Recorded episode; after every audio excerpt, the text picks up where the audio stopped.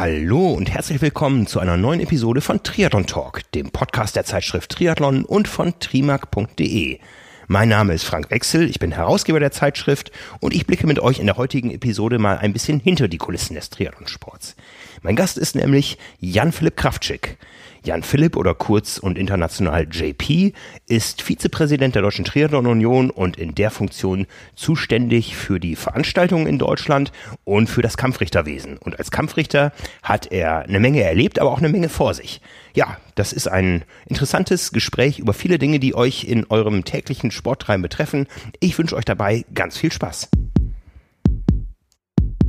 Jan-Philipp Kraftschick ist bei mir. Jan-Philipp Kraftschick ist Vizepräsident für Veranstaltungswesen und, nein, umgekehrt, für Kampfrichterwesen und Veranstaltungen in der Deutschen Triathlon Union. Triathlet seit der ersten Stunde. Ja, du hast eben schon erzählt im Vorgespräch, mit neun Jahren hast du deinen ersten Triathlon gemacht. Genau. Moin erstmal. Ne? Moin. hallo Jan oder hallo JP, wie wirst du denn genannt draußen? Äh, also JP ist meist das Einfache, weil man sich das auch in der ITU gut merken kann. Ja. Äh, das stimmt, international. Du bist international unterwegs. Wir haben eine Menge zu besprechen. Wir kennen uns eigentlich bisher kaum persönlich. Ja, genau. wir, wir wissen, was äh, wir gegenseitig tun. Wir sehen uns immer mal wieder da draußen. Ja. ja. du meistens dann in der Funktion des äh, Kampfrichters äh, auf höherer Ebene bei den Veranstaltungen dann. Ich als Fotograf oft, ja, und ähm, ja, letztendlich haben wir gleiche Wurzeln. Wir haben beide mal Triathlon gemacht. Genau. Und ich habe dich eingeladen, weil wir die beiden ersten Triathleten waren, die sich für Tokio 2020 qualifizieren. ja, herzlichen Glückwunsch. Gleichfalls. Ich als Fotograf, du als Kampfrichter, als äh, zum ersten Mal seit vielen Jahren Pause wieder ein deutscher genau. Kampfrichter bei Olympischen Spielen in Tokio. Aber wir fangen mal weiter vorne an. Ähm, du bist reingewachsen in diese ganze Triathlon-Szene ähm, ja, übers Kampfrichterwesen, glaube ich, äh, aber auch übers Veranstalterwesen. Äh, ja, genau. Also grundsätzlich reingewachsen bin ich erstmal als Aktiver, eben äh, genau wie, wie, du gesagt hast, äh, 93 mein, mein ersten in Bornhöved gemacht. Ähm, kurze Werbeblock, Werbeblock, den gibt's immer noch in Bornhöved, den Kutri, äh, den, den 29. dieses Jahr. Der war sogar ähm, mal deutsche Nachwuchsmeisterschaft. Zweimal, 1998 und 2000, genau. Okay, ja. ähm, und ähm, wir machen jetzt noch große Kinderveranstaltungen und ähm, Sprint und Volkstriathlon und Frauentriathlon und ähm, also mehr Breitensport, ähm, aber wie gesagt, 29 Jahre ähm, halten wir es schon durch und haben noch ein paar Jahre vor. Das ähm, ist in Schleswig-Holstein. Wie groß ist die Veranstaltung? Ähm, wir haben so 600 Teilnehmer, ähm, davon so um die 150, 200 Kinder, der Rest ähm, ähm, eben Erwachsene auf den auf den kurzen Distanzen. Ähm, und ja, ist immer der dritte Sonntag im August. Also ähm, wenn da jemand Interesse hat, ist es genau zwischen Bad Segeberg und Kiel. Für die, die Schleswig-Holstein so ein bisschen äh, geografisch kennen, ähm, ist in der, fast in der Mitte Schleswig-Holsteins. Ja, also alle Triathleten, die aus dem Süden im Norden Sommerferien verbringen mit Kindern. Absolut, wir haben Campingplatz direkt nebenan, also da muss man ja quasi hinkommen. Und ihr liegt äh, mitten zwischen Nord- und Ostsee. So. Strategisch günstig. Ja. ja. also, äh, um darauf zurückzukommen, äh, damit habe ich eben damals angefangen und dann ist mein Vater irgendwann eingestiegen als Kampfrichter, weil er gesagt hat, wenn ich eh mit dir zu den Wettkämpfen fahre, kann ich ja auch was tun ähm, und ist dann Kampfrichter geworden. Und dann äh, seit 1998 war er Mitglied äh, der Technischen Kommission, also unserer fünf Regelmacher ähm, in, in, in Deutschland. Ähm, bis zu seinem Tod 2015 ähm, war Ligaleiter im Nord, in, für, die, für die Regionalliga Nord und war hier in Hamburg bei dem, bei dem WTS-Rennen immer von der DTU der Repräsentant. Ähm, und dadurch bin ich irgendwann in die Kampfrichterschiene, ich würde fast sagen, unweigerlich äh, reingerutscht ähm, und bin dann auch Bundeskampfrichter geworden und bin dann irgendwann sozusagen von der ITU ähm, gefragt worden, ob ich nicht bei denen den Weg ein bisschen weitergehen möchte. Vater hat immer gesagt, er braucht das nicht mehr, er ist 60, er muss jetzt hier nicht noch international die großen Dinger machen. Ähm, und da hat man mich dann gefragt, ob ich da nicht Lust habe, den, den Weg weiterzugehen. Ja, Kampfrichter, Ausbildung, ganz normal angefangen auf Landesebene? Genau, man macht äh, auf Land, am Land macht man so ein ja, ein Kurs, der geht einen Tag. Ähm, einmal Grundlagen, Regelwerk ähm, werden da besprochen. Ähm, und dann kann man im Grunde im, im Land eingesetzt werden als Landeskampfrichter. Ähm, manchmal ist es noch so, dass noch so eine, so eine extra äh, Prüfung oder eine, eine extra Einweisung dazukommt für die Windstandkontrolle, weil das ja doch auch nochmal was Besonderes ist. Also ein paar Bundesländer haben das tatsächlich, dass sie sagen, es fährt ein Kampfrichter das Motorrad und der Neuling sitzt hinten drauf ähm, und der Erfahrene achtet so ein bisschen mit auf die Arbeit von dem hinten, um, um das auch, um auch dieses Auge Auge für diese, für, für diese 10 Meter, 8 Meter, 12 Meter und ne, so genau ist es ja nie, aber dass man so ein Auge ein bisschen dafür kriegt. Ähm, und dann ist eben immer der nächste Schritt, irgendwann wird man Einsatzleiter im, im, im, im Land, da macht man auch noch eine, eine Ausbildung für. Ähm, und dann kommt eben der Schritt Bundeskampfrichter, davon haben wir in Deutschland im Moment so knapp 50 äh, von 1100 Kampfrichtern, die wir insgesamt haben in, in Deutschland. Ähm, und dann geht eben, damit ist man automatisch jetzt, wir sind ein akkreditiertes System. Ähm, das heißt, die ITU hat unser, unser Kampfrichtersystem anerkannt. Die sagt, wir wissen, dass ihr das vernünftig ausbildet. Wir wissen, dass eure Regeln ungefähr so sind wie unsere, bis auf ein paar kleine Abweichungen. Ähm, und damit ähm, ist man dann automatisch Level 1. Und damit ist man qualifiziert, international zu Wettkämpfen zu fahren. Mhm. Und dann geht der Weg weiter, dann gibt es ein Level 2 international, da ist man dann als technischer Delegierter unterwegs für die internationalen Wettkämpfe. Und das höchste ist dann, sozusagen das höchste der Gefühle ist äh, Level 3. Ähm, davon gibt es weltweit knapp 50 auch wieder.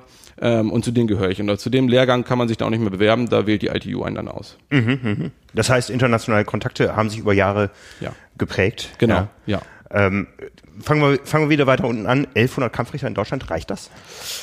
Ähm, also man muss sagen, 1100 Kampfrichter und die haben geleistet letztes Jahr 3300 Einsatztage. Also jeder hat im Schnitt drei Einsatztage gemacht. Ähm, das klingt jetzt vielleicht erstmal nicht viel, ähm, aber man darf nicht vergessen, dass dazu in der Regel noch kommt, dass viele davon, die meisten würde ich sagen, auch noch aktive Athleten sind. Das heißt, die wollen noch eigene Wettkämpfe machen.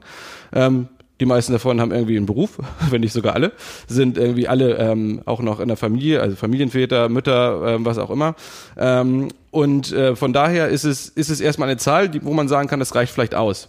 Ähm, aber es ist natürlich eine Zahl, wenn man die Altersstruktur, wir haben gerade eine Auswertung über die Altersstruktur gesehen, wo die, wo die Gaußsche Normalverteilung sich deutlich nach rechts verschiebt. Also auch da werden wir älter. Ähm, und da müssen wir natürlich sehen, dass wir, wir, wir brauchen jetzt, ich behaupte mal, wir brauchen nicht 3000 Kampfrichter.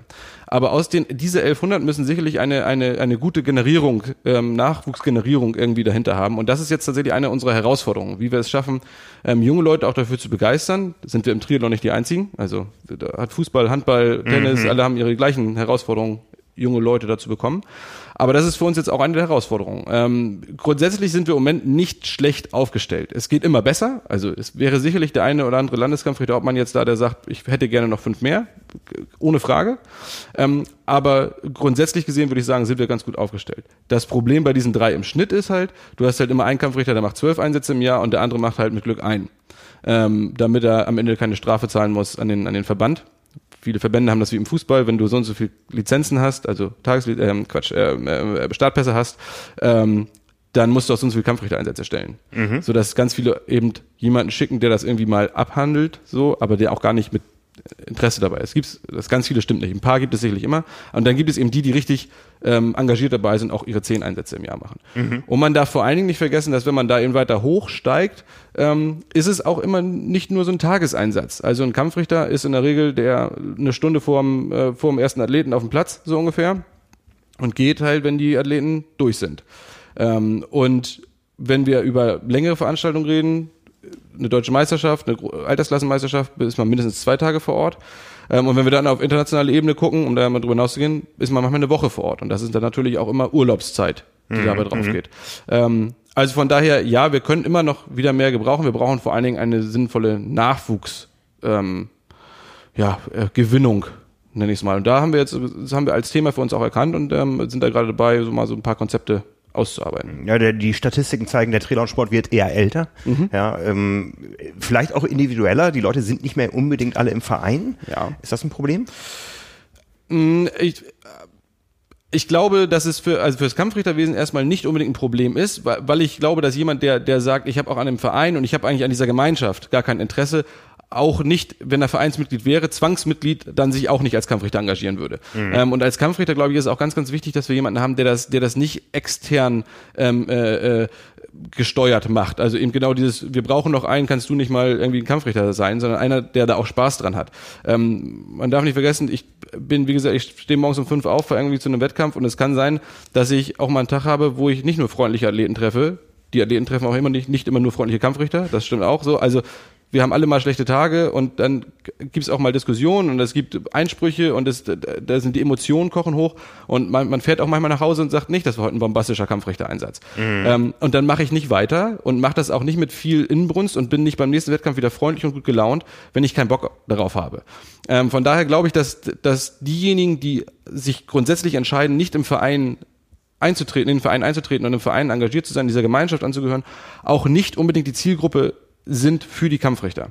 Ähm, wir freuen uns natürlich immer, wenn es aktive Athleten sind, weil die Perspektive eines aktiven oder ehemals aktiven Athleten der ganz, ganz wichtige ist. Wir freuen uns aber auch darüber, wenn Eltern sich zum Beispiel entscheiden, äh, so wie eben damals Vater, zu sagen, Mensch, das, jetzt habe ich das hier alles beobachtet, das kann ja auch Kampfrichter sein. Mhm. Das ist für uns beides äh, eine durchaus valide Option. Wenn sich jetzt einer unserer Hörer berufen fühlt und sagt, ich möchte im Sport was zurückgeben, wo fängt er an? An wen wendet er sich? Äh, an seinen Landesverband. Also er darf sich grundsätzlich auch an mich wenden. Ne? Auf der DTU-Seite gibt es meinen Kontakt, kraftschick.dtu-info.de. Äh, immer herzlich willkommen. Müssen wir jetzt buchstabieren, aber ja, stimmt. wir setzen einen Link in die Show Notes. Ja. Genau. Ähm, also äh, ich vermittel da gerne. Ansonsten ist der Weg immer über den, den Landesverband, einfach zu schauen, wer ist in meinem Landesverband die Geschäftsstelle oder, oder der Landeskampfrichter Obmann oder Sprecher, da gibt es verschiedene Titel für, aber wer ist für Kampfrichter zuständig bei mir im Landesverband und dort zu sagen, dass er, dass er Interesse hat, ähm, dann wird, wird er da mitgeteilt bekommen, wann die nächste Ausbildung stattfindet. Das wird in der Regel so immer so Richtung März, Februar, März ähm, sein.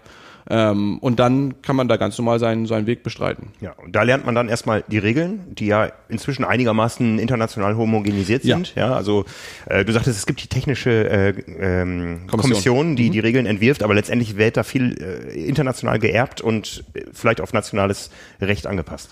Absolut, ja, also das ist auch unser, das ist auch ein erklärtes Ziel. Also wir haben, wir haben alle kein Interesse daran, ähm, dass wir ein völlig äh, diametral unterschiedliches Regelwerk haben zu dem, was die ITU macht. So, ähm, man muss immer so ein bisschen aufpassen. Die ITU stellt natürlich in vielem an auf, auf Spitzensport ab. Ähm, und da rede ich einmal natürlich von der Elite. Also ein Großteil des ITU-Regelwerks geht um Startprozedur bei der WTS. So, das interessiert uns in Deutschland erstmal nicht. Bundesliga machen wir das Ähnliches, haben wir aber in den Durchführungsbestimmungen geregelt. Brauchen wir nicht im Regelwerk. Dann guckt die ITU natürlich auch auf die Age Groups aber die Altersklassenathleten bei der ITU gehen halt zu einer Weltmeisterschaft oder Europameisterschaft. Das betrifft, jetzt kommen wir auf Bornhöve zurück, meine Athleten auch nicht. Nicht alle. Mhm. Auch wir haben Weltmeisterschaftsteilnehmer bei uns am Start, aber von den 600 sind das vier, fünf. So. Das heißt, wir müssen in Deutschland immer darauf achten, wenn wir das Regelwerk adaptieren, dass wir, ähm, dass wir das fähig machen für alle Wettkämpfe, die wir bei uns haben. Und das ist dann immer die Herausforderung dabei. Ähm, aber dabei gilt es halt verschiedene Standards nicht zu verletzen. Also wenn wir jetzt auf einmal sagen würden, Windschattenbox, unsere ist nur noch ein Meter oder 300 Meter, dann, oder wir, Windschatten interessiert uns gar nicht, oder bei uns darf auch auf der Laufstrecke Rad gefahren werden oder irgendwie sich sowas ausdenkt, dann würde die ITU auch schon einschreiten und sagen, das, das geht so nicht. Aber wir können natürlich alles, was Nachwuchs angeht, ist rein aus deutscher Hand, weil die ITU das nicht behandelt. Ähm, alles unter 16 Jahren.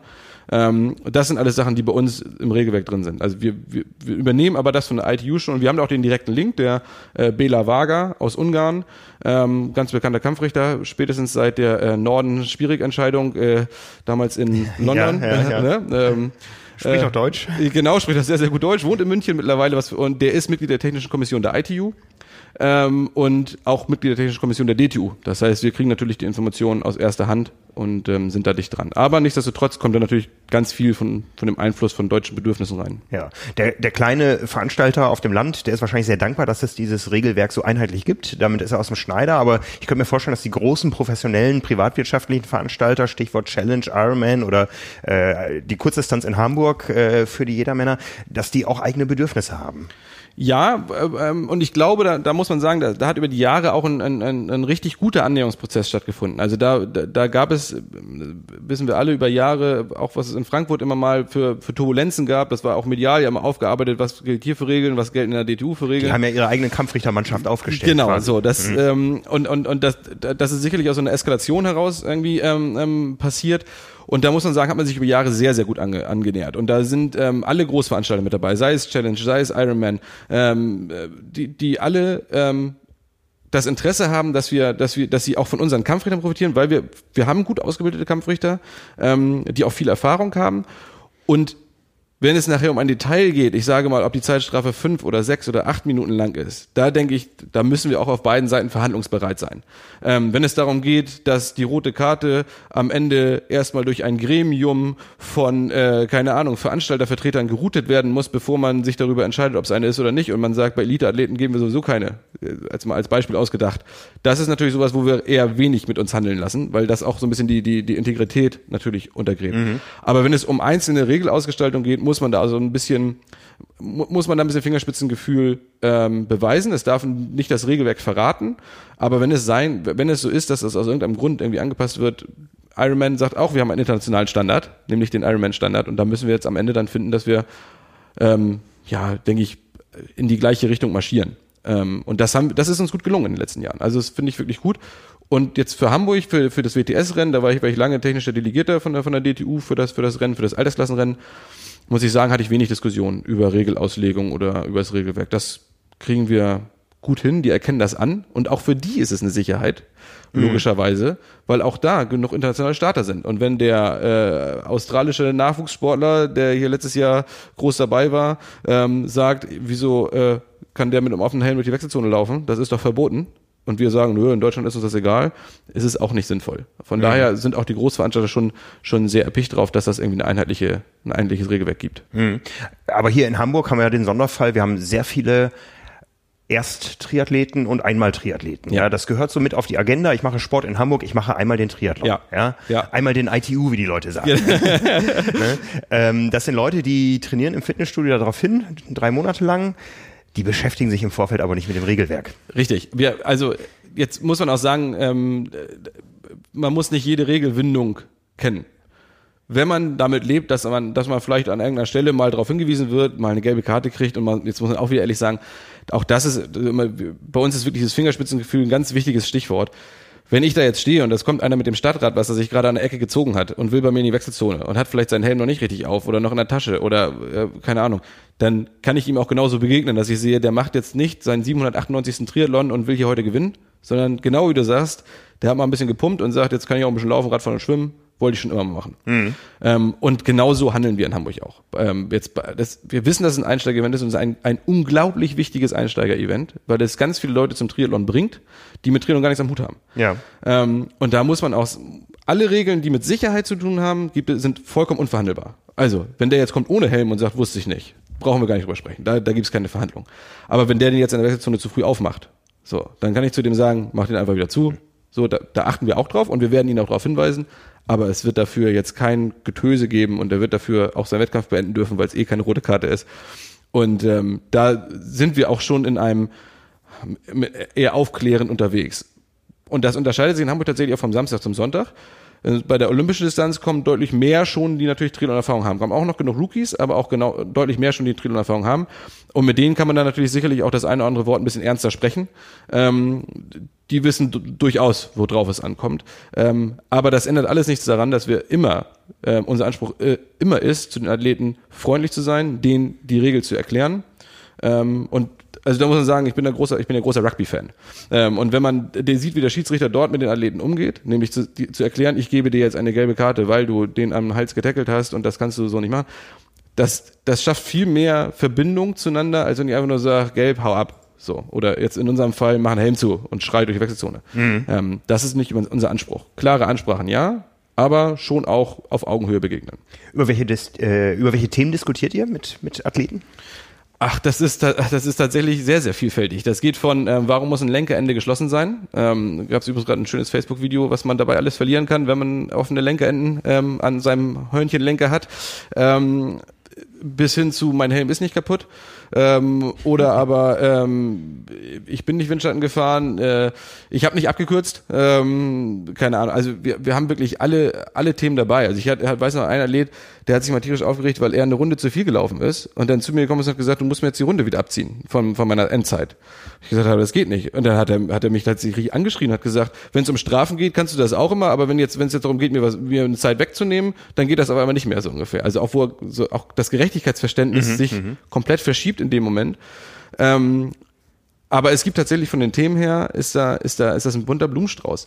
Ähm, und man muss auch sagen, dass ungefähr, dass, ich würde sagen, 99 der, Prozent der Athleten kommen auch ins Ziel und diskutieren darüber. Das heißt, sie sagen, warum ist es so, ich möchte das wissen, gibt's da was, können wir da was machen, ist es wirklich so? Und es gibt dann so ungefähr ein Prozent, das muss man wirklich sagen, da, da muss man, da muss man schon, da muss man eigentlich im Grunde erstmal zehn Minuten weggehen und erstmal alle runterkommen lassen, ähm, weil sich sowas auch schnell aufschaukeln kann in alle Richtungen.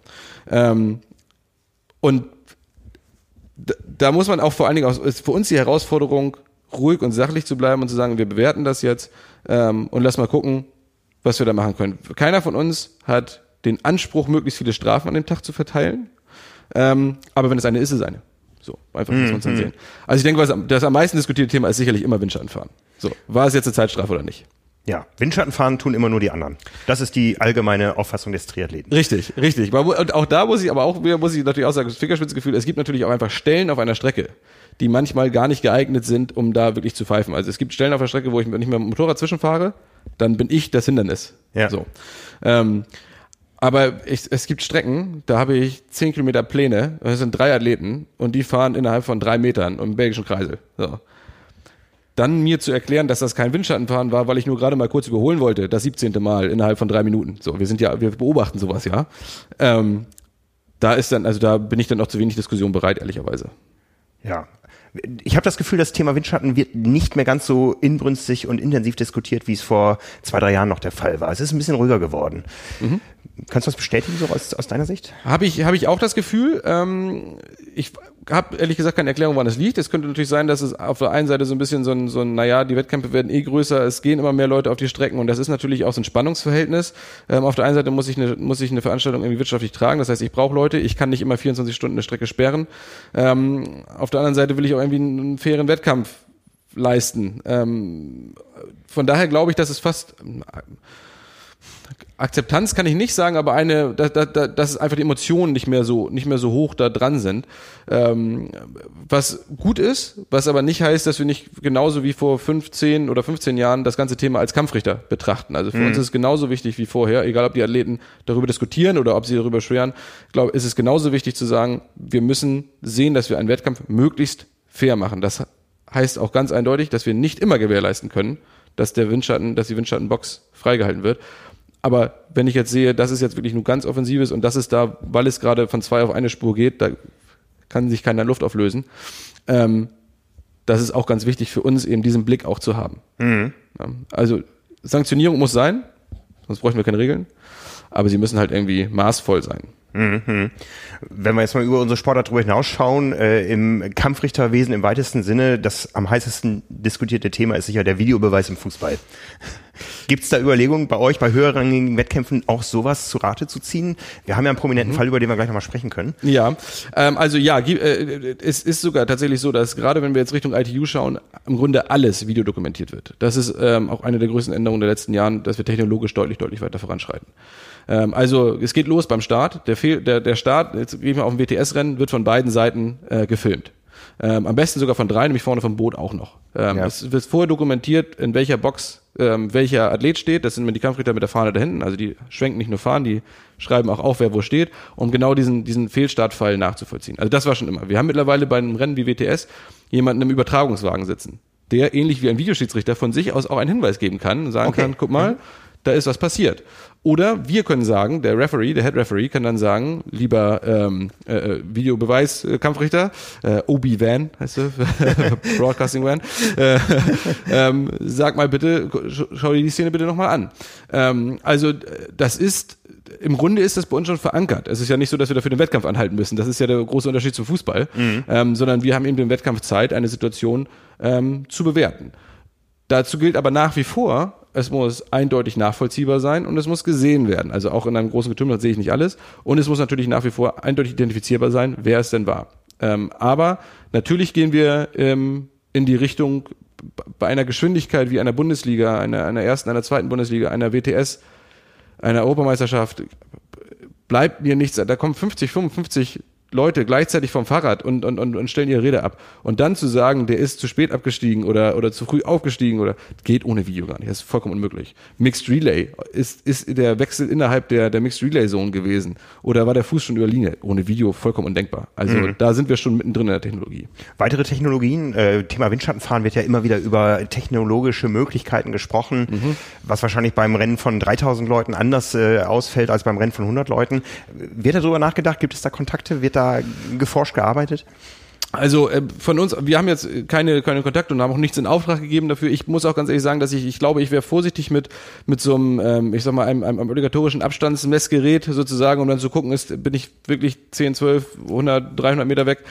Ähm, weil es tatsächlich situationsabhängig ist. Also ich möchte nicht, dass wir irgendwann dahin kommen, dass, dass ein Kampfrichter in einem Raum sitzt und dann piept es und dann sieht er, ach, Nummer 500, hat nur noch drei Meter Abstand, drückt auf den Knopf, Zeitstrafe, dann geht am besten bei ihm auf dem Display schon Zeitstrafe, er kann direkt abbiegen in die nächste Penaltybox. Also vielleicht bin ich da auch zu konservativ oder zu lange dabei, das sehe ich nicht, sondern ich sehe schon, dass da jemand hinfährt und das, das beobachtet. Das brauchen wir immer. Ob es vielleicht mal so hingeht, dass er, dass er, wenn der Kampfrichter sagt, ich bin mir gerade nicht sicher und ich habe jetzt hier ein Lasermessgerät in der Hand und piept die zwei an und das will ich nicht ausschließen. Ähm, aber es wird nie gehen ohne die tatsächliche, ohne die Beurteilung von einem, von einem Kampfrichter, der darin ausgebildet ist und der vor Ort ist und auch die Situation beurteilen kann. Ohne das wird es einfach nicht gehen. Davon bin ich fest überzeugt. Hm. Vielleicht ist ein technologischer Fortschritt ein E-Motorrad, was man nicht mehr hört. Weil wir kennen alle die, die Szene, ich kenne sie als ja. Fotograf äh, zu Genüge. Ich fahre von hinten an eine Gruppe von Athleten ran und die hören ein Motorrad kommen und denken, da sitzt der Kampfrichter drauf und nicht der Frank. Und dann äh, stellt sich das auch immer alles, alles ganz anders dar. Ja, ja in der Tat. Da gibt's äh, auch tatsächlich dieses mit, mit viel Gas ran und dann Kupplung gezogen, nur, nur vorbeirollen so ungefähr. Also da, ah, da ihr, ihr, ihr, seid gewieft, ja? Ja, ja, genau. Ja, da sind wir auch. Ähm, ähm, ja, sicherlich, ähm, in die Richtung muss es auch gehen. Auch aus mehreren Gründen muss es in die Richtung gehen, in meinen Augen. Ähm, kein Athlet findet es toll, dass das Motorrad neben ihm fährt. Ja. Ähm, also das ist sicherlich ein Weg, den wir, den wir gehen müssen. Das muss aber auch ganz ehrlich von den, von, von den großen Veranstaltungen runterkommen. Also da sehe ich jetzt auch wieder Bornhöved. Ich habe da ja keinen Engagierten dafür, sondern ich habe hier den Motorradclub aus dem Dorf, der mhm, Bock hat, mhm. da mal ein bisschen sein Motorrad auszufahren beim Triathlon und das einfach aus Freundschaftsdienst macht. Und die stehen ähm, auch darauf, dass man den Auspuff hört. Äh, so, genau, das kommt noch dazu. Ähm, ja, letztendlich, man äh, muss ja das nehmen, was man bekommen kann. Richtig. Wir sind ja froh über jeden, der sich irgendwo engagiert und wenn es der Motorradclub ist. Absolut. Also das, absolut das. Und wenn wir natürlich sowas haben, ich komme jetzt mal wieder auf sowas wie Hamburg, wenn wir da sowas mal sicherstellen könnten, dass BMW eine Aktion macht und seinen Roller, natürlich darf auch jeder andere, ich will keine Werbung machen, aber äh, jeder andere seinen E-Roller hier präsentieren, ähm, gerne. Also ich glaube auch, dass das eine, eine, eine schöne Sache ist. Ähm, in Berlin hatten wir es schon. Da ist, das gesamte, ist die gesamte ähm, ähm, ähm TV-Crew auf einem E-Roller gefahren. Und ich glaube, das ist auch das, wo es hin muss, weil wir einfach nicht wollen, dass, dass die Athleten äh, da verpestet werden. Und da muss man mhm. auch sagen, gerade auf der Laufstrecke, wenn die begleitet werden, die fahren da ja wirklich dicht dran, vollkommen niedertourig das Motorrad und du läufst. Also das findet ja wirklich keiner von uns angenehm. Nee, äh, die Bilder verwackeln auch. die wir machen. Stimmt. ja, aber wir waren gerade in Berlin. Das war sicher so das Thema, wo man über Kampfrichterwesen viel diskutiert hat in diesem Jahr. Äh, wir kennen, auch die meisten äh, Zuhörer werden die Szene kennen. Äh, Deutsche Meisterschaft, U23, ein Athlet kürzt an der Boje ab. Ähm, das ist passiert. Hinterher ist versucht worden, da so ein bisschen aus der Influencer-Szene da einen, einen, einen nationalen Skandal rauszukreieren was sicher sehr weit gegriffen war. Aber wie intensiv hat euch das Thema beschäftigt? Ja, es hat uns natürlich schon beschäftigt. Ähm, das geht natürlich ein, in, in, in so eine Nachschau zu sagen, äh, an welcher Stelle hätten wir was besser machen müssen, wie müssen wir, wie müssen wir uns anders positionieren, äh, wo hätte eine Kommunikation anders laufen müssen. Ähm, das ist für uns natürlich ein ganz, ganz wichtiges Thema. Also das wurde ja auch mal so dargestellt, als hätten wir das irgendwie so lapidar abgetan, also auch wir als Kampfrichter und uns wäre das egal gewesen. Ähm, ganz, ganz im Gegenteil. Ähm, es gilt immer, das sage ich auch ganz deutlich, immer die Unschuldsvermutung, bis ich etwas beweisen kann. Ähm, jeder, der sagt, ich wusste schon während des Wettkampfs, dass es so ist, hätte uns das ja gerne erzählen können. Ähm, also dann prüfen wir das auch. Wir sind, sind, natürlich daran interessiert, dass wir ein faires Ergebnis haben. Ähm, das jetzt im Nachhinein aufzurollen, ist natürlich immer eine schwierige Geschichte. Ähm, es soll so nicht sein. Da machen wir uns alle nichts vor. Das ist, ähm, ist, ist, ist schade. Ähm, der Wettkampf ist aber rum und es wird sicherlich nicht so kommen, dass wir irgendwann am grünen Tisch deutsche Meister entscheiden. Und das klingt jetzt ein bisschen lapidar, soll es aber nicht sein, aber auch Argentinien ist mit der, mit der Hand Gottes Weltmeister geworden. Ähm, es ist ein Fall, der nicht, wo wir jetzt dran arbeiten müssen, dass wir es in Zukunft aufklären können, während des Wettkampfs, schnell sehen, schnell agieren können. Ähm, aber es gibt keine Notwendigkeit für, für hinterher einen ein, ein Aktionismus anzustrengen. Dann können wir Quartett spielen und ähm, die deutschen Meister ausknobeln. Hm. Ja, Berlin als Stichwort. Wir haben am Anfang darüber gesprochen, du hast zwei Rollen. Du bist A fürs Kampfrichterwesen zuständig, aber B auch als äh, ja, der Vertreter des Veranstalterwesens im DTU-Präsidium. Mhm. Berlin war eine DTU-Veranstaltung, die Finals im Rahmen ähm, oder der, die deutschen Triathlon-Meisterschaften im Rahmen der Finals. Es wird eine Neuauflage geben im nächsten Jahr in Düsseldorf mit mhm. dem Triathlon im Rahmen der äh, Finals im Ruhrgebiet, die ja so ein bisschen hinzielen auf eine mögliche Olympiabewerbung. Mhm. Wie wichtig ist es für die DTU, äh, solche eigenen Veranstaltungen aufzuziehen? Die DTU ähm, hat diese hat diese Agentur, also die, die diese G GmbH gegründet, nicht um damit ähm, eigener Veranstalter zu werden und andere zu verdrängen oder oder oder ähm, irgendwie jetzt ein groß, ein, eine große Veranstaltungsserie für, aufzusetzen, um damit sich am Markt zu etablieren, sondern ähm, das Ganze ist ähm, einem Umstand geschuldet, dass wir, an, dass wir drohten, wichtige Wettkämpfe zu verlieren. Also für letztes Jahr gab es im Grunde zwei Auslöser. Das sind die beiden Veranstaltungen, die wir letztes Jahr organisiert haben. Das Tübingen, ähm, wo es drohte, keine, keinen Wettkampf mehr zu geben. Ein, ein, ein, ein super schöner, toller Wettkampf ähm, mitten in der Innenstadt von Tübingen. Also jeder, der da noch nicht war, es lohnt sich daran teilzunehmen. Es ist ein ganz toller Wettkampf. Ähm, ich war da selbst noch TD. Ähm, und ähm, auch eine tolle Bundesliga-Veranstaltung. Es droht eben auch eine Bundesliga-Veranstaltung wegzubrechen. Und da ist es natürlich so, dass wir, dass wir einspringen können. Jetzt, wir, wir, wir sind in der Lage, einen Wettkampf, der, den es droht, nicht zu geben, selbst zu übernehmen. Das ist für uns eine ganz wichtige Sache, ähm, weil da eben auch Wettkämpfe dranhängen, die für uns wichtig sind. Ähm, ein Wettkampf, wo tausend Leute starten, den willst du nicht verlieren als, als Verband. Ähm, und das Zweite ist, dass bei den bei den Finals, ähm, die öffentlich-rechtlichen legen müssen Wert darauf, dass die Finals heißt. Ähm, okay, okay. Ja. Deutsche Gebührengelder. genau, ja. genau.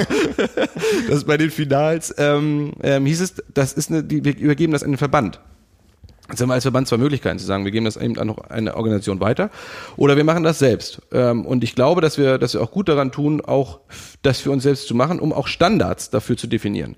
Ähm, ich glaube, dass das, dass das ganz wichtig ist, zu sagen, so ein, so ein wichtiger Wettkampf und wir haben in Berlin gesehen, was für ein Erfolg das war. Wenn man sich anschaut, welche Einschaltquoten wir um welche fast unmögliche Tageszeit hatten ähm, und wie voll das Stadion da vor Ort war. Das war ja schon, also es war unglaublich, es war Gänsehautgefühl. Das war meine große Überraschung. Ich war morgens da, habe diese riesen Tribünen gesehen und habe gedacht, oh, das wird nachher aber ganz traurig, wenn da nur in der Mitte so ein kleiner Club von Angehörigen sitzt. Ja. Aber es war voll, es, war ein Erfolg. Ja. Es war, also es war wirklich eine riesen, riesenklasse Nummer und ich glaube, dass die Jude auch gezeigt hat, dass sie das kann. Mit viel Kraftanstrengung. Da ist sicherlich auch noch viel Organisation und so weiter notwendig. Also es kann nicht alles auf wenige immer immer ähm, fußen, aber es muss halt irgendwie anfangen. Und das ähm, muss ich sagen, großes großes Lob an Matthias Zöll und, und, und das Team dahinter, was da daraus entstanden ist. Und äh, genau da den Weg gehen wir auch weiter. Ähm, nächstes Jahr eben wieder die Finals ähm, und, und Veranstaltungen, die drohen irgendwie nicht stattzufinden, ähm, zu übernehmen. Das heißt, die Veranstaltung in Düsseldorf ist eure eigene Veranstaltung, hat nichts mit dem T3-Triathlon, der da sonst stattfindet, zu tun? Oder wie muss ich mir das vorstellen? Es ist, es ist noch nicht, tatsächlich steht noch nicht ganz fest, wie das Ganze überhaupt aussehen wird in Düsseldorf. Das muss man auch ganz klar so sagen. Ähm, da kann, gibt es verschiedene Modelle, Kooperationsmodelle, Übergabemodelle. Ähm, das muss alles diskutiert werden. Dazu ist es jetzt auch zu kurzfristig eigentlich entschieden worden erst, dass es, dass es stattfindet. Ähm, wir wussten wohl, dass es irgendwie Finals geben soll und dass auch Triathlon da drin eine ganz wichtige Rolle spielen soll, weil tatsächlich, und das, also kann ich auch so ein bisschen stolz erzählen, äh, der Triathlon einen, einen, einen, einen richtig guten und wichtigen Eindruck hinterlassen hat in Berlin. Ähm, und dass wir, ähm, dass wir da auch engagiert sein werden. Aber es war, wie, wie das Ganze im Detail ausgestaltet wird, steht noch nicht fest. Ähm, und auch wie, wie diese Veranstaltungen da stattfinden werden. Aber in der Otto-Fleck-Schneise in Frankfurt steht ein LKW, wo quasi der Veranstaltungsaufbau drin ist. Wie muss man sich das vorstellen? Ob er jetzt da steht, weiß ich nicht, aber wir haben sicherlich, äh, ähm, ja, wir haben unsere, ähm, wir haben sicherlich unser eigenes Equipment. Wir haben schon lange eigenes Equipment für die Bundesliga. Das ist ja so das, was wir im Kern haben. Das war sozusagen das erste, einen Wiedererkennungswert zu schaffen, dass wenn ich eine, zu einer Bundesliga-Veranstaltung fahre, sehen alle gleich aus. Wir haben über die gleichen Radständer, wir haben die gleichen Schilder. Das macht alles Harald Vogler. Ähm, da ist es sogar so, dass das Material in seiner Garage steht ähm, und er dann immer mit dem LKW vom irgendwo im Allgäu, also äh, damals, als wir noch in Binz die äh, äh, äh, Bundesliga hatten, hatte er Zwei Tage Anreise. so 1200 Kilometer Anreise, also ähm, der das da vor allen Dingen mit seinen Söhnen da unglaublich äh, äh, liebevoll und, und, und mit so viel Einsatz ähm, betreut. Also das kann man gar nicht genug wertschätzen. Ähm, und wir reden hier nicht von Zehntausenden von Euro, die bezahlt. Das ist alles Ehrenamt mit vielleicht mal eine kleine, eine kleine Aufwandsentschädigung. Also ähm, einfach mit sehr viel Leidenschaft das, das Ganze betreut. Und da haben wir das Material da. Ähm, der Rest war, war, vieles davon war auch temporäres Material, was eben für Berlin dann produziert wurde. Also da, da gibt es dann so Generaldienstleister. Ist, ist ja auch nicht so, dass wir für Berlin alles selbst machen, sondern ähm, da gibt es einen Generaldienstleister, der die ganzen Absperrungen macht, der die Bandenwerbung da macht und so weiter. Das muss eben koordiniert werden. Ähm, und das Material, was wir da eingesetzt haben, ist hauptsächlich das, was wir ähm, ohnehin für die, ähm, für die Bundesliga schon haben. Also me- meine Kritik an, an der Bundesliga ist ja bekannt, was, was so das, das sportliche, inhaltliche betrifft, aber wer so eine Veranstaltung mal gesehen hat, der sieht da wirklich, äh, das ist vom Allerfeinsten. Ja, also das ist eine, eine perfekte Organisation. Ich habe es jetzt ein paar Mal erlebt im Kraichgau. Ja. Ähm, das hat schon das Niveau von Hamburg, was wir hier kennen, mit, mit großem internationalen Starterfeld als, als WM-Rennen. Das ist schon äh, gewachsen und äh, routiniert und da geht nichts schief, das hat Stimmung, das hat, hat Spannung, das ist schon großartig. Ne? Ich glaube, das hat uns auch sehr geholfen in Berlin, was die Medienpräsenz oder die, gerade die Fernsehpräsenz anging. Ähm, ich habe so ein bisschen den modernen Fünfkampf da noch beobachtet und das Bogenschießen und, und gerade im modernen Fünfkampf hatten wir ähm, enge Berührungspunkte, weil die bei ihrem Laser Run, nee, Laser Tag heißt das, glaube ich, ne? also bei dem was früher mal Schießen und Laufen war, ist jetzt ja Schießen Laufen. Das Combined ähm, Event. So genau. ähm, das war grenzt direkt an unsere Wechselzone an. Und da ging es um so Fragen, wie sollen wir eigentlich die Radständer hier wegräumen, wie, was braucht die eigentlich? Die waren da, waren da fast ein bisschen unbedarft, sag ich mal. Ich habe gehört, die haben, waren froh, dass ihr das Zieltor habt stehen lassen. Genau, so, Weil sie sowas. Zeit, ne? so, so, genau, und, und Pentathlon ist jetzt ja, ich meine, das ist eine der ältesten Sportarten, eine der ältesten Olympischen Sportarten, war ja nun mal, äh, Coubertin, der sich das ausgedacht hat. Einer der ältesten Olympischen, stimmt nicht, einer der ältesten Olympischen der Neuzeit. Ja. Coubertin hat sich das ausgedacht. Ähm, und ich hatte da ähm, mehr Erfahrung sozusagen ähm, erwartet. Und ich, die haben davon auch profitiert, was ja auch gut ist. Ja. Es, es ist total Unsinn, sich nicht gegenseitig zu helfen. Ähm, und ich glaube, da waren wir, waren wir aber für die Medien ein sehr, sehr guter Partner, weil wir einfach so einen Eventablauf ähm, sehr strukturiert haben, sehr durchgeplant haben, weil wir, weil wir das drumrum mitbringen. Ähm, und das hat, glaube ich, auch in der Kommunikation mit der ARD und dem, und dem ZDF ähm, sehr, sehr gut geholfen. Und ähm, ich glaube, das ist eben tatsächlich auch Teil des Erfolges, warum wir im Fernsehen auch gut rübergekommen sind und ja. ähm, auch eine gute Einschaltquote hatten. Und dann natürlich, der, also der absolute Kern ist natürlich ein spannendes Rennen mit absoluten Top-Athleten. Da muss man sagen, war natürlich äh, auch eine, eine, eine spannende Nummer. Ja, wie gesagt, Wiederauflage in Düsseldorf auf kompakterem Raum. Berlin hat ja halt die Schwierigkeit, dass äh, man neben dem Olympiastadion nicht schwimmen kann. Genau. Außer im alten Olympiabad, was ein bisschen kurz ist für Triathlon. Ja, aber in, in, Düsseldorf alles kompakt. Auch geteilt mit anderen Sportarten, mit anderen Disziplinen? Ja, es wird andere Sportarten geben. Ich bin ehrlich gesagt nicht im, äh, im Bilde, was. Nein, als, ich meine jetzt direkt an der Lokalität. Ach so, ja. das weiß ich nicht. Mhm. Ähm, ich, das ist ja so ein bisschen, es ist ja nicht nur Düsseldorf, es ist ja rein Ruhr. Ähm, ja. Also das wird sich ein bisschen verteilen. Ähm, da kann ich ehrlich gesagt nicht sagen, ich weiß, bin mir auch nicht sicher, ob das überhaupt schon feststeht, äh, was alles äh, an einem Ort stattfinden wird. Aber ich kann mir gut vorstellen, dass man äh, in Düsseldorf da das eine oder andere doch gut nutzen kann, um da noch ein anderen, anderes Event zu machen. Also ja. Und ein Jahr später geht es ja noch weiter da gibt es das Ganze ähm, als, äh, wie nennt sich das, European... European Championship, zwei European Jahre, 22 ist es. 22, 22, zwei Jahre später? Ja, 22. Genau, genau. in München. München, ja. Im Olympiapark. Mhm. Olympiapark hat ja eine gewisse Triathlon-Historie oder auch nicht. Da sollte schon mal eine Triathlon-Weltmeisterschaft stattfinden, als äh, man äh, auf äh, ITU-Ebene noch glaubte, alle Deutschen seien doof. Ja, ja genau. äh, das war noch zu Zeiten des großen Grabenkriegs zwischen äh, Martin Engelhardt und Les McDonald. Ja, das mhm. hat sich alles beruhigt, aber der Triathlon hat damals da nicht stattgefunden. Mit mit der Begründung, der See ist verseucht, der Untergrund, da können wir nicht schwimmen. Jetzt soll 22 da die Triathlon-Premiere im Olympiapark stattfinden. Ja, genau. Und das ist großartige Geschichte. Ja, auch wieder als äh, eine Veranstaltung, die ihr maßgeblich, also wenn ich jetzt von ihr spreche, als DTU ausrichtet? Ähm, auch da ist das letzte Wort noch nicht gesprochen, aber ich denke, dass es äh, sicherlich in die Richtung gehen kann. Ähm, hängt auch wieder damit zusammen, in dem Fall machen das ja nicht die deutschen öffentlich-rechtlichen, sondern die European Broadcasting, äh, wie heißen die, European Broadcasting Union, ne, EBU, mhm. genau. Ähm, und die haben natürlich gerne mit dem Verband zu tun. So ähm, hat natürlich auch mit Profit, Non-Profit und so weiter zu tun. Ähm, ja. Weil eine europäische Triathlon-Union ja eigentlich fast nicht mehr existent ist. Ja. So, ja, ja.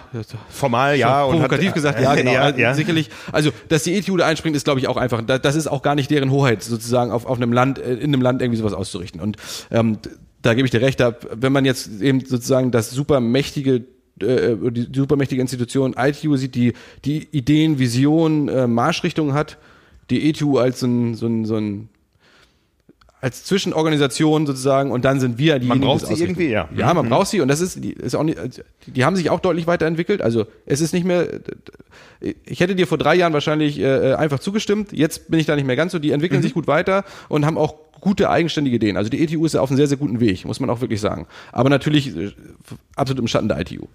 Ähm, aber München wird sicherlich auch irgendwie über uns laufen, ob wir das selbst organisieren, ist, muss man mal schauen, wir als, als, als DTU, äh, beziehungsweise unsere Event ähm, äh, GmbH. Ähm, ich denke, dass wir da sicherlich irgendwie Boot sein werden. Ähm, und das ist eine ganz coole Geschichte, das ist richtig coole Sache. Also ich meine, der Olympiapark hat einfach auch Geschichte, hat ja, Tradition. Ja. Ähm, wenn man jetzt an 72 denkt, nicht nur tolle Geschichte, aber eben das gehört alles äh, mit dazu. Und, und 50 Jahre dann her. Ne? Genau, 50 Jahre her. Ich glaube, das ist eine, eine, eine ganz tolle Sache, dass man, dass man, dass man das macht, dass München das bekommen hat. Ähm, freue ich mich auch sehr drüber. Ähm, äh, Im Bewerbungsprozess hatte ich so ein bisschen mit, mitgekommen, mitbekommen. Und wir haben ja gesehen, dass Glasgow war ja auch eine tolle Geschichte mit diesen, mhm, mit diesen mhm. European Championships. Und ich glaube, das ist so ein bisschen das, wo es hingeht. Die, diese European Games verlieren ja komplett an, ähm, an Bedeutung. Jetzt dieses Jahr waren sie in Minsk. Ich weiß gar nicht, ob das überhaupt jemand mitbekommen hat, dass in Minsk European Games stattgefunden haben.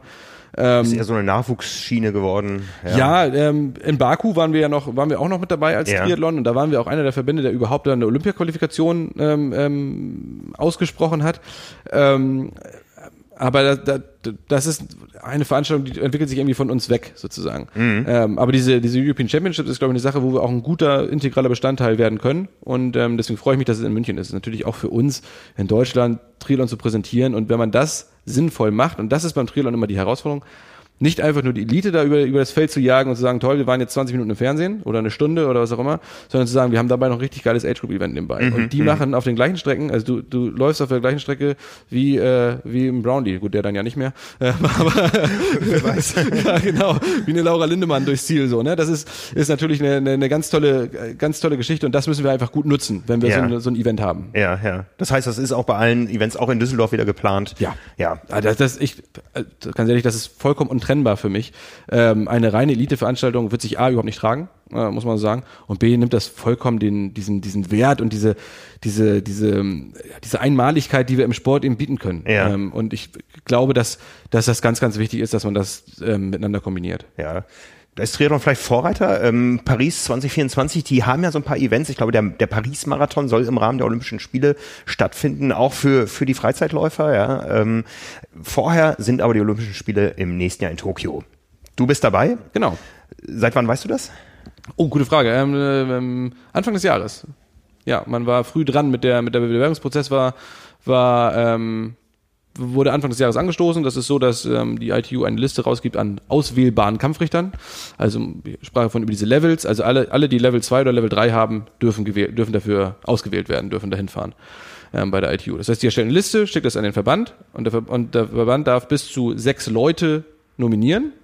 Ähm, aber immer, und da ist die ITU, glaube ich, Vorreiter in der, im, im, in der Welt des Sports, immer nur, wenn 50-50 Männer-Frauen-Aufteilung stattfindet. Ähm, das heißt, habe ich keine Frauen als Kampfrichter auf dem Niveau, kann ich maximal einmelden. Ein mhm, Mann. Und mhm. habe ich auch genauso andersrum, habe ich nur eine, habe ich nur eine Frau und keine Männer. Also gilt, Geschlechter müssen immer 50-50 besetzt sein.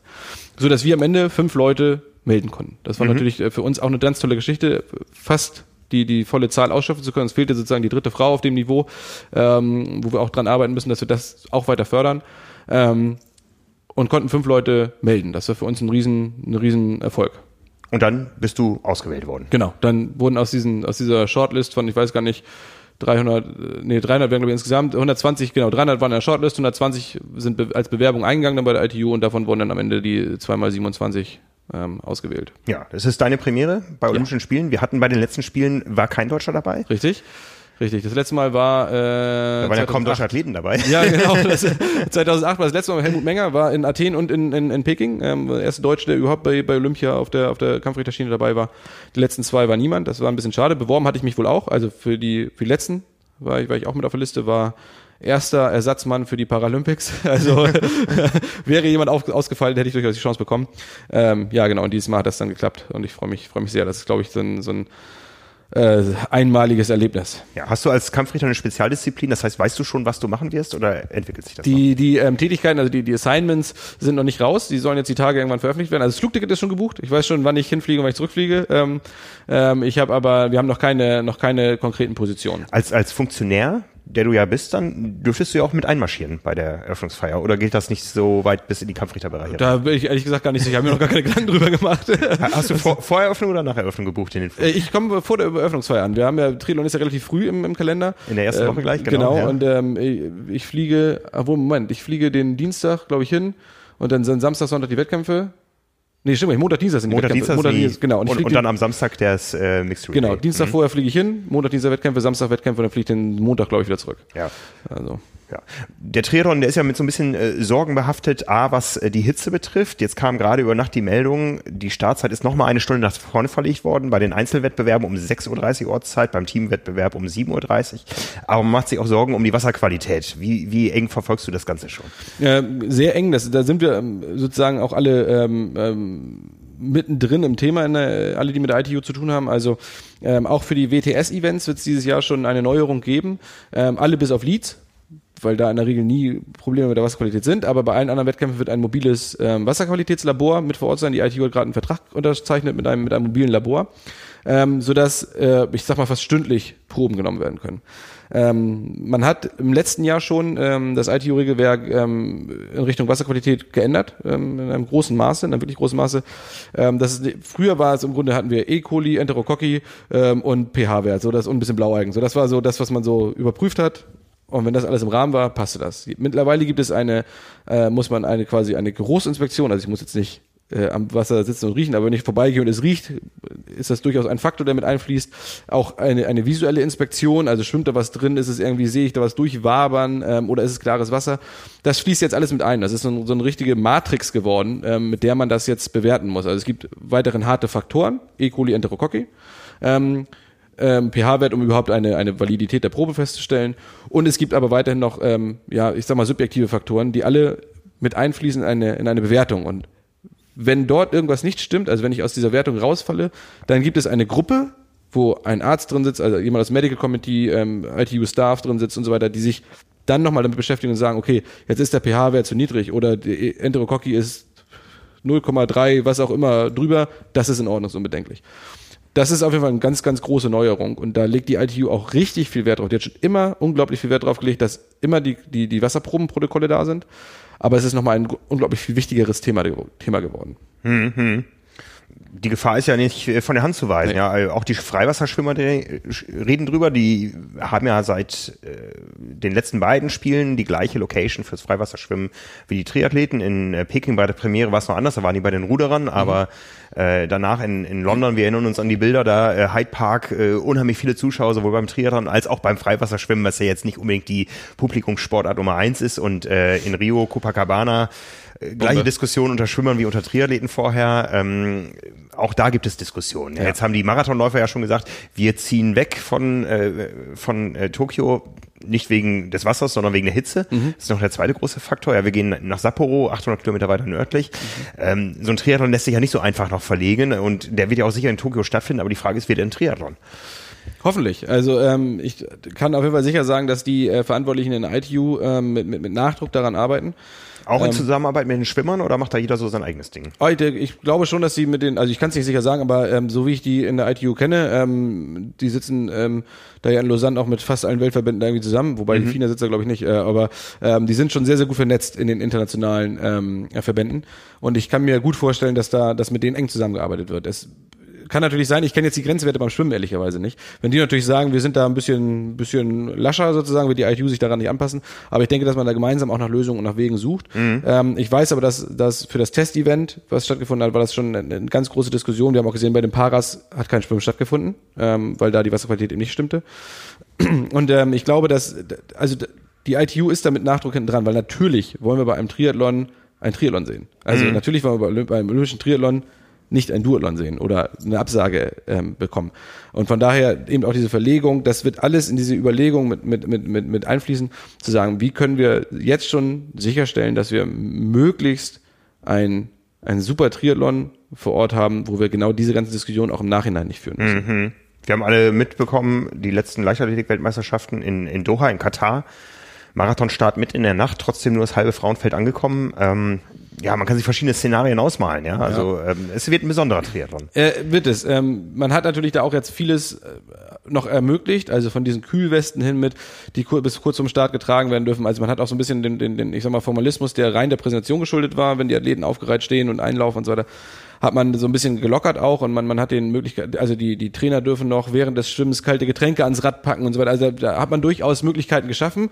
Ähm, und das, das, das ist ja das Schöne, das ist beim, beim Triathlon tatsächlich so ein Sport immanent, dass es wirklich alles für den Athleten gemacht hat. Also auch wir Kampfrichter sorgen natürlich immer dafür, dass, es, dass der Athlet die besten und fairsten Voraussetzungen hat. Ähm, und das ist, das wird in, in, in Tokio eben auch gemacht. Natürlich besteht weiterhin die Gefahr, dass, ähm, dass die Hitze groß wird und dass, dass es Ausfälle gibt. Ähm, und natürlich gerade bei so einem Wettkampf wie die Olympischen Spielen, wo kein Athlet vorzeitig sagen will, oh, ich glaube, ich fühle mich nicht, ich gehe jetzt mal raus, sondern da wird es dann auch eher in Richtung, ähm, wir erinnern uns an die Brownlee-Bilder von Cozumel, ähm, eher in solche Richtungen äh, gehen. Also ich glaube, diese Nachzielbetreuung wird eine, wird eine unglaublich und immens wichtige Sache werden. Aber auch da wurde in Tokio riesig aufgefahren ähm, mit irgendwelchen Kühlbecken und, und, und, und, und wo, wo die nach dem Ziel rein können und auch noch irgendwelchen Eisstationen und ähm, also der Fokus ist darauf, das zu machen und am Ende müssen wir natürlich trotzdem sagen, es ist Sport und auch Athleten verausgaben sich auch bei, bei drei Grad minus, auch ein Biathlet kommt völlig erschafft ins Ziel. Mhm. Ähm, und wir müssen jetzt schaffen, äh, dass die, dass die, dass diese etwas sportunfreundlichen Bedingungen, nenne ich es mal vorsichtig, ähm, dass wir mit denen so umgehen können, dass wir ähm, trotzdem noch einen Triathlon haben, der, der, der nicht darüber entscheidet, wer am längsten der Sonne gelegen hat. So. Das, mhm.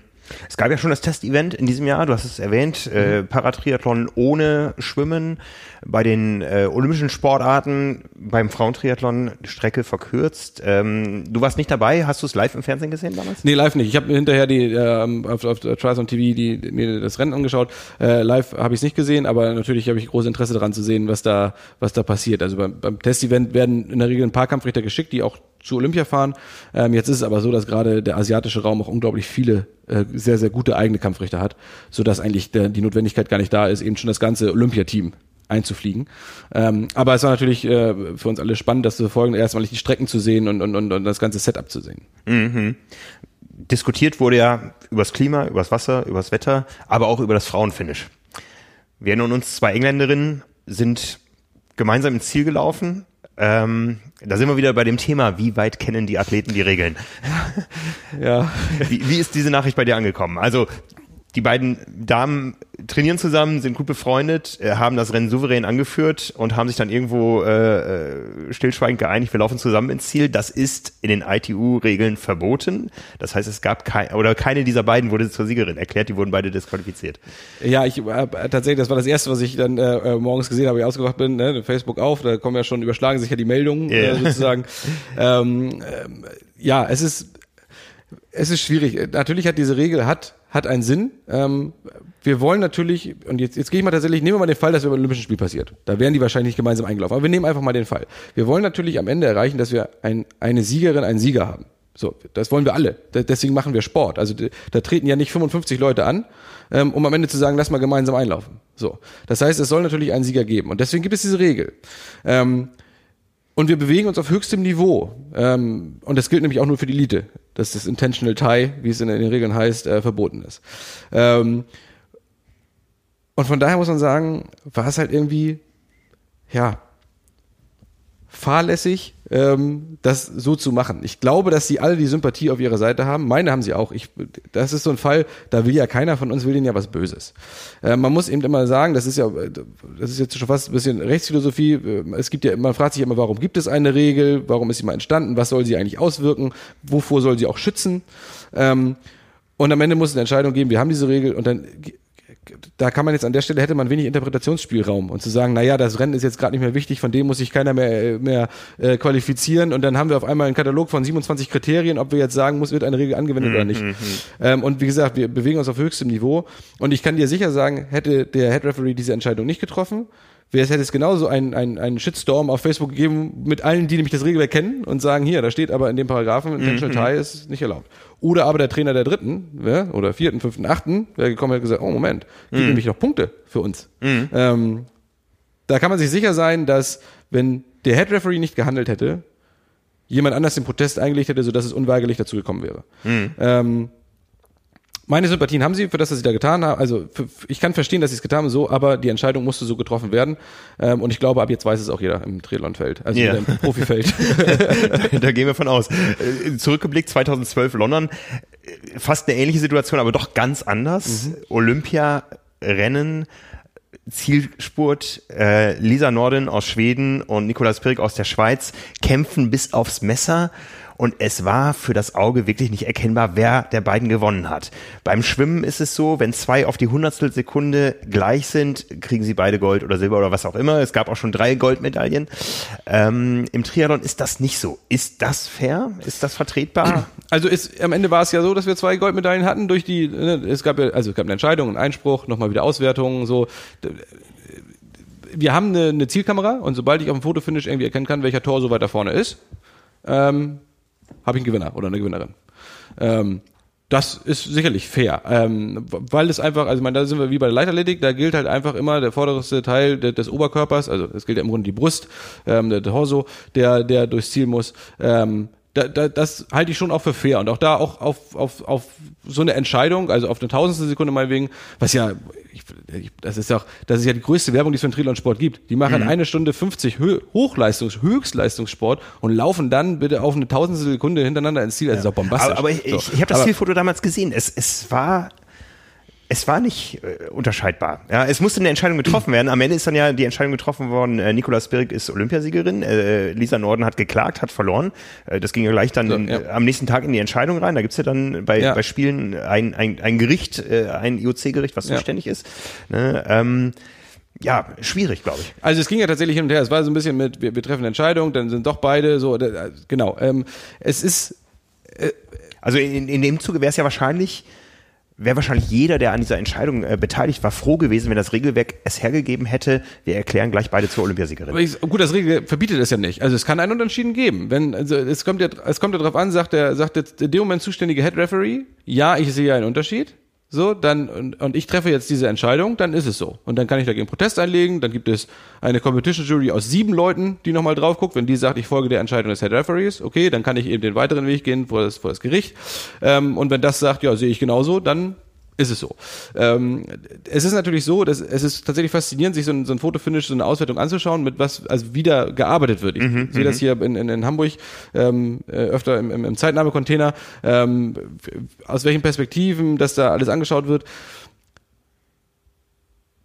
Nichtsdestotrotz ist es ja so, dass wir, wir möchten natürlich schon, dass wir einen Gewinner, also es wäre genauso falsch zu sagen, nur weil beide innerhalb einer hundertstel Sekunde sind, aber einer ist doch ein Stück weiter vorne, sind sie halt beide, so, das ist ja immer so, so dann, dann sind wir halt nett. Ähm, ist ja sicherlich auch schön. Aber dann, dann kommt irgendwann der und sagt, ich habe nochmal das Foto geguckt, aber ich bin ein Stück weiter vorne, auch wenn es innerhalb einer Hundertstel ist. Ähm, es, es, ist eine, es ist ein Spannungsverhältnis. Wir, wir wollen gerne natürlich den, die ganz oben sehen, der, die das auch verdient hat. Ähm, ich es ist in dem Fall, in dem konkreten Fall mag es so sein, dass es tatsächlich schwer erkennbar ist und war. Ähm, aber es gibt eben die Gründe, warum alle, und ich meine, wir reden von drei Instanzen, ähm, sich dieser Meinung angeschlossen haben. Ja, ich bin gespannt, wie sich das entwickelt dann in, in Tokio. Aktuell sind zwei Athleten qualifiziert, zwei weitere werden sich noch betteln oder es wird noch um zwei weitere Plätze gebettelt. Ende Mai in, in Kienbaum in einem ganz anderen Format. Ja. Äh, wird da auch Kampfrichterwesen am Start sein? Ja, auf jeden Fall. Also da, das ist viel zu wichtig, um äh, das nicht Kampfrichter, kampfrichterlich zu begleiten. Also es wird auch dafür einen technischen Delegierten geben. Das ist ja mal der, der, der technische Delegierte ist der, der ähm, von vorne, also von Anfang an mit dem Veranstalter eng zusammenarbeitet und die Strecken abnimmt, ähm, für die Sicherheit mitsorgt, ähm, schaut, dass alles, was wir brauchen, ähm, da ist und sozusagen der oberste technische Repräsentant der, der, der, der DTU ist und dann gibt es eben den Einsatzleiter, also der, der Kampfrichter, der die letzte Entscheidung trifft und den Kampf, das Kampfrichterteam. Also es werden vor Ort sein der TD und ähm, drei oder vier Kampfrichter. Also ich selbst werde auch vor Ort sein. Ähm, vielleicht weiß ich noch nicht, ob selbst operativ als Kampfrichter oder ähm, auch, auch nur als äh, Vizepräsident sozusagen. Das ist wahrscheinlich Ähm, die höchste äh, Kampfrichter-Athleten-Relation, die es je bei einem wichtigen Ja. Triathlon gab. Ja, der kein richtiger Triathlon, ein, kein richtiger, aber ein wichtiger Triathlon ist. Genau, ja. Also äh, ist es äh, ganz sicher und auch äh, aus, aus wichtigem Grund. Ja. Ähm, ähm, also nochmal für alle, die das noch nicht so kennen, es wird einen Einzelstartmodus geben von denen, die die Chance haben, sich formal für die Olympischen Spiele zu qualifizieren. Und nach diesen Einzelrennen äh, wird es äh, einen Sieger bei den Männern und eine Siegerin, eine Siegerin bei den Frauen geben. Und das sind die beiden ähm, Athleten, die dann äh, zu Jonas Schomburg und Laura Lindemann äh, das Team, also das äh, Mixed Relay Team ähm, äh, vervollständigen und eben auch im Einzelstart in Tokio dabei sind. Genau, ja. Richtig? Ja. Genau, logischerweise im Einzelstart dabei sind. Das ist natürlich tatsächlich die Entscheidung ähm, ähm, eher aus der, aus der, aus der Team Relay-Sicht getrieben. Ja, also habt ihr ja auch schon diskutiert im, im Blog, äh, hier im, im Podcast. Ähm, also es ist natürlich äh, aus, aus tatsächlich getrieben aus dem ähm, ähm, aus der aus der Mixed Relay-Sicht. Da, da rechnen wir uns sicherlich einiges aus. Ähm, und deswegen auch diese ultra kurzen Distanz. Ähm, und aber natürlich starten die genauso im Einzelstart dann, weil das einfach die Und ihr seid dabei. Und wir sind dabei, ja, ganz sicher. Das wird äh, ein spannendes Ding, ja. Also Wir vermuten natürlich, dass sich das schon im, unters, im unteren ähm, ähm, Sekundenbereich abspielen wird am Ende die Entscheidung. Also ich glaube auch, das wird eine, wird eine ganz, ganz ähm, ja, hart umkämpfte Schlacht sozusagen. Ja. Welchen Stellenwert hat so für aus deiner Sicht das Mixed Relay? Das ist ja neu bei Olympia. Ja, wir sind hier in Hamburg sehr verwöhnt. Ja, wir waren schon Weltmeister hier in Hamburg, aber wir wissen auch von den Zuschauern her und so ist das eigentlich der Stimmungshöhepunkt des Wochenendes. Ja, es ist natürlich ein bombastisches Format. Also ähm, ich finde, da tut Triathlon auch gut, sich an Biathlon zu, organ- äh, zu orientieren. Früher sind äh, 50 Leute in einer Minute Abstand im Wald gelaufen, haben ein bisschen geschossen, sind ins Ziel gekommen, da wurden Minuten drauf gerechnet und irgendwie hatten wir einen Gewinner.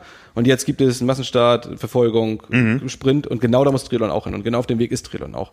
Ähm, wir sehen das ja in ganz vielen Formaten, auch mit der Super League und was nicht alles. Also das, was Triathlon spannend macht, ist vielleicht nicht unbedingt die olympische Distanz. Und vielleicht Ironman ist schon wieder eine ganz andere Geschichte. Das gucken, das guckt sich der Unbedarfte vielleicht gar nicht so an, ähm, weil der sagt, ich gucke mir acht Stunden beim Radfahren oder sechs Stunden beim Radfahren zu oder vier Stunden oder so. Ne? Ähm, aber so dieses, wie schaffe ich es, dass jemand, der sowas noch nie gesehen hat, Interesse hat und irgendwie dabei bleibt? Und da ist Mixed Relay natürlich ein absolut spannendes Format. Also alleine diese, diese spektakulären Fotos des reinen Springens, wenn ich auch hier in Hamburg denke, wenn die dir diese Rampe mit äh, 60 Stundenkilometern gefühlt runterkommen und 600 Meter weit springen. Ähm, also das ist ja, das ist einfach faszinierend, das ist greifbar faszinierend.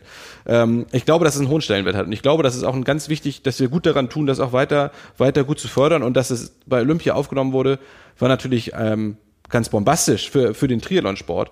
Ähm, was natürlich auch damit zu tun hatte, die Voraussetzung war immer nicht mehr Athleten im Olympischen Dorf. Deswegen, oh, deswegen auch die, ähm, diese, dieser Modus mit dem nicht extra eine Qualifikation für mhm. Einzelrennen und dann noch Mixed Team Relay, sondern dass, dass die gleichen Athleten sein müssen. Das war Voraussetzung des IOC, damit wir überhaupt Mixed Relay bekommen.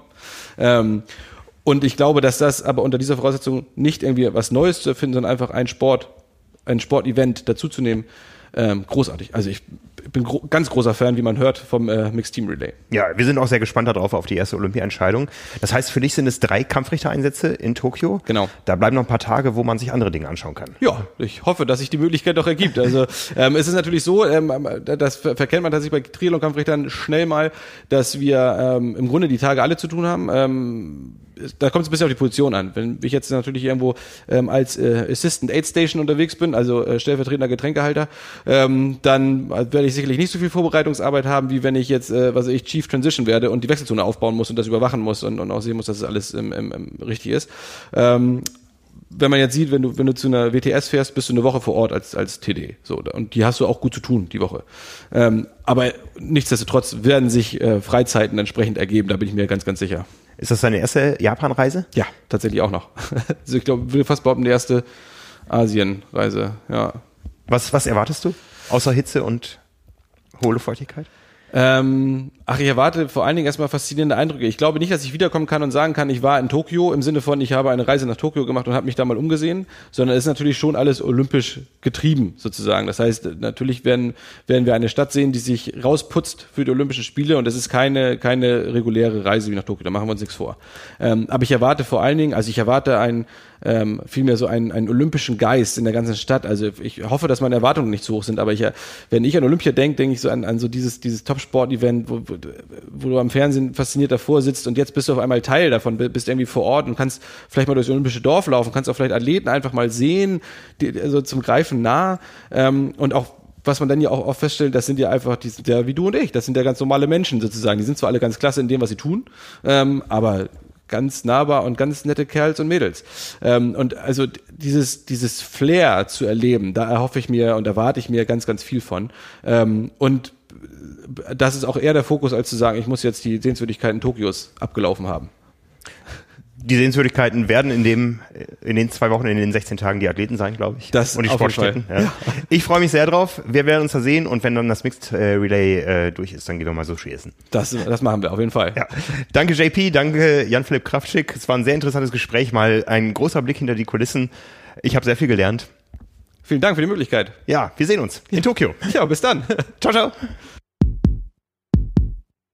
Das war das Gespräch mit Jan-Philipp Kraftschick. Ich hoffe, ihr habt euch gut unterhalten gefühlt. Unseren Kanal Triathlon Talk gibt es auf allen möglichen Podcast-Kanälen und wir haben da aktuell drei verschiedene Formate anzubieten. Einmal, wie gerade gehört, Triathlon Talk, wo wir uns in unregelmäßigen Abständen mit einer Person unterhalten, die im Triathlon-Sport irgendeine Bedeutung hat. Dann gibt es jeden Dienstag das Format Carbon und Laktat. Das ist unser aktuelles Format, wo wir sowohl ein paar Nachrichten bringen, aber auch ganz viel unsere Meinung dazu austauschen. Wir sind immer zwei Redakteure. Es gibt Anekdoten, es gibt Geschichten, es gibt Meinungen. Also ein ganz buntes Format, jeden Dienstag neu.